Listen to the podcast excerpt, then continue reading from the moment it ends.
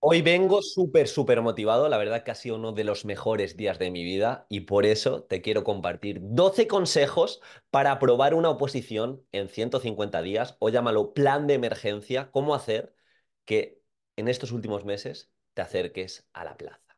Y quiero ser muy respetuoso con tu tiempo. ¿Se puede aprobar una oposición de educación en cinco meses? La respuesta clara es sí. Me pongo a estudiar desde ya ocho horas, ¿verdad, Diego? Hasta junio. No. Me pongo a comprar todos los materiales del mundo. Ahora hago el curso de situación de aprendizaje, ahora compro una programación, ahora compro todo el temario y lo vomito el día del examen. No. Tranquilo.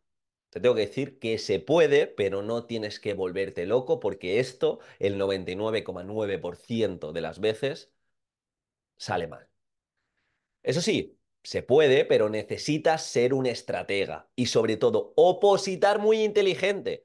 Y aquí los opositores, por los nervios, por el estrés, por la ansiedad, toman muy malas decisiones. Entonces, necesitas unos días para saber que estos 100 días, que estos 120 días, que estos 150 días son clave y te los tienes que planificar en consecuencia.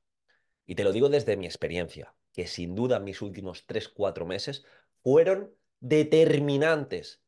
Y lo hice, y esto sí que lo puedo decir mirándote a los ojos y cuchicheándote, fueron claves. Y lo hice muy, pero que muy bien.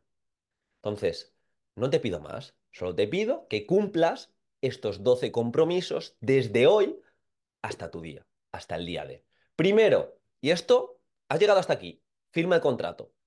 No te quejes, no te quejes. Cada queja te aleja de la plaza, así de sencillo. Segundo, si decides opositar en serio, no puedes decir que es imposible.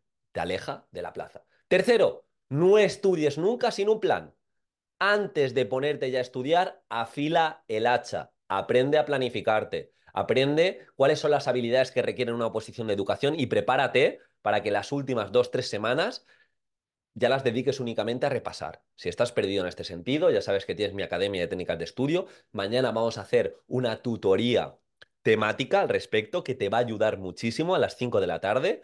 Y de verdad, de corazón te digo que una vez que entras tienes una planificación express que hemos subido esta semana que te va a ayudar muchísimo para que no tomes ninguna decisión y para que sepas cada día qué estudiar, cómo repasar, cuándo descansar, cuándo hacer simulacros y ahora en nuestra comunidad de estudio estamos haciendo cada 15 días un simulacro de forma conjunta para que te pongas a prueba y para que apliques la mejor técnica de estudio. Así que échale un vistazo porque es acceso de por vida. Cuarto, no quites horas de sueño. Si quitas horas de sueño, tomarás peores decisiones y tu memoria a largo plazo, nanay de la China. Quinto, no estudies, por favor, y esto ya lo sabes, leyendo y subrayando únicamente. Esto no te acerca a la plaza. Esto únicamente haces pseudo trabajo que te va alejando, que te da esa ilusión de falsa competencia, que con el material te lo sabes todo, pero en el momento que estás con el folio en blanco, error 404. Sexto, no dejes de vivir. No es que me voy a, ahora estos próximos 150 días, 120 días, voy a dejar de vivir. Se acabó. No voy a desconectar ni un poquito. Imposible. Y más si no tienes una progresión. Si me dices que llevas cinco horas estudiando y eh, opositando de la manera más sana posible hasta hoy y, ahora, porque piensas que va a haber plaza, lo vas a dar absolutamente todo, sacrifícate, pero ¿sabes estudiar? Es posible que no. ¿Sabes repasar? Es posible que no. ¿Sabes sacar horas productivas frente al papel? Es posible que no. Entonces, no te lo recomiendo. Y sobre todo, los seis últimos consejos. Siete, planifícate en habilidades. Competencia escrita, escribe cada día. Comunicación, comunica cada día. Para que independientemente del resultado, vas a tener una serie de habilidades que si opositas otra vez, vas a estar muy cerquita de la plaza. Hay dos tipos de opositores, aquellos que abandonan y aquellos que tienen plaza. Y te tengo que decir algo. Aquí Ahora mismo también hay dos tipos de opositores. Los que se rinden y sí, siguen yendo a la biblioteca pero sin ganas, exteriorizando continuamente que no van a poder, y llega el día del examen y obviamente sacan un 2, un 3, un 1. Y luego hay otros opositores, que quizás es un porcentaje más pequeño, pero va de valientes que dicen, ahora sí, ahora me preparo en serio estos últimos 4 o 5 meses. Esa gente y muchas de esas personas que me están escuchando, o no hace falta que me escuchen, han decidido que se ponen a opositar ahora en serio, serán funcionarios en julio. Trabajarán antes que aquellos que se rindieron, aunque se presenten de igual manera. Y eso te lo digo yo. Te lo digo yo, que si no hubiera tomado la decisión por estas fechas de decir, voy a opositar fuerte, dentro de mis estímulos y de mi radio de control voy a darlo absolutamente todo, no estaría aquí. No estaría aquí. Y no llevaría mil podcasts ayudando a opositores y opositoras.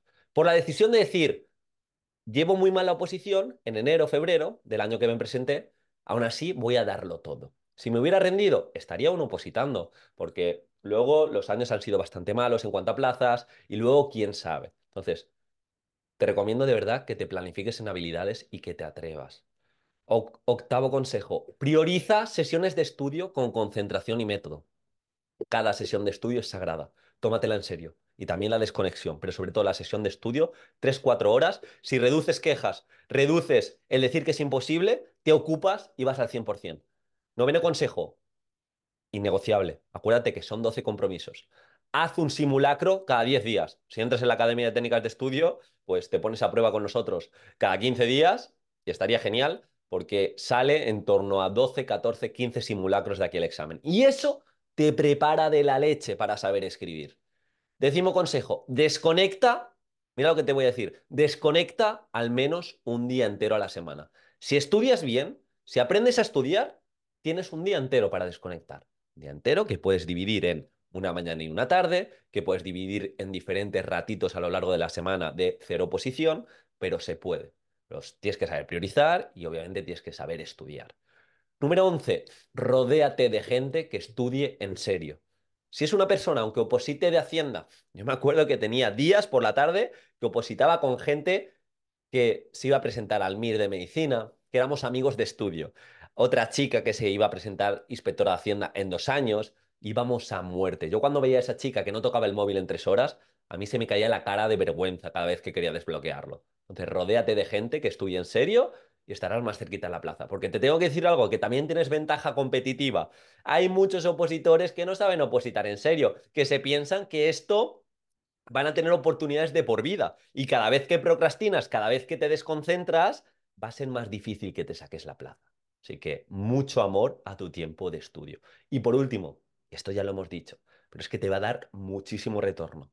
Ve a la biblioteca sin móvil, aunque sean dos, tres, cuatro horas, las horitas que sea, pero déjate el móvil en otro lado, regálale el móvil a tu pareja durante un día y me dices, ¿y si eres capaz de opositar en serio durante esas horas?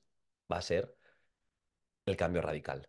Y todo esto que has escuchado parece fácil y seguro que lo sabías, pero ¿cuántas personas están dispuestas a atreverse ¿Cuántas personas dicen, me ocupo, me dejo de excusas y que por mí no quede hasta el día del examen?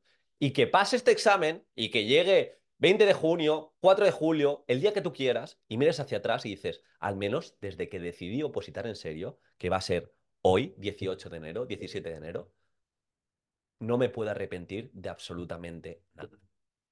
Te dejo mi Academia de Técnicas de Estudio en el comentario fijado. Me encantaría verte dentro. Vamos a muerte y vamos a hacer que 2024 sea el año. Pero por nosotros, ¿eh? No por nada divino.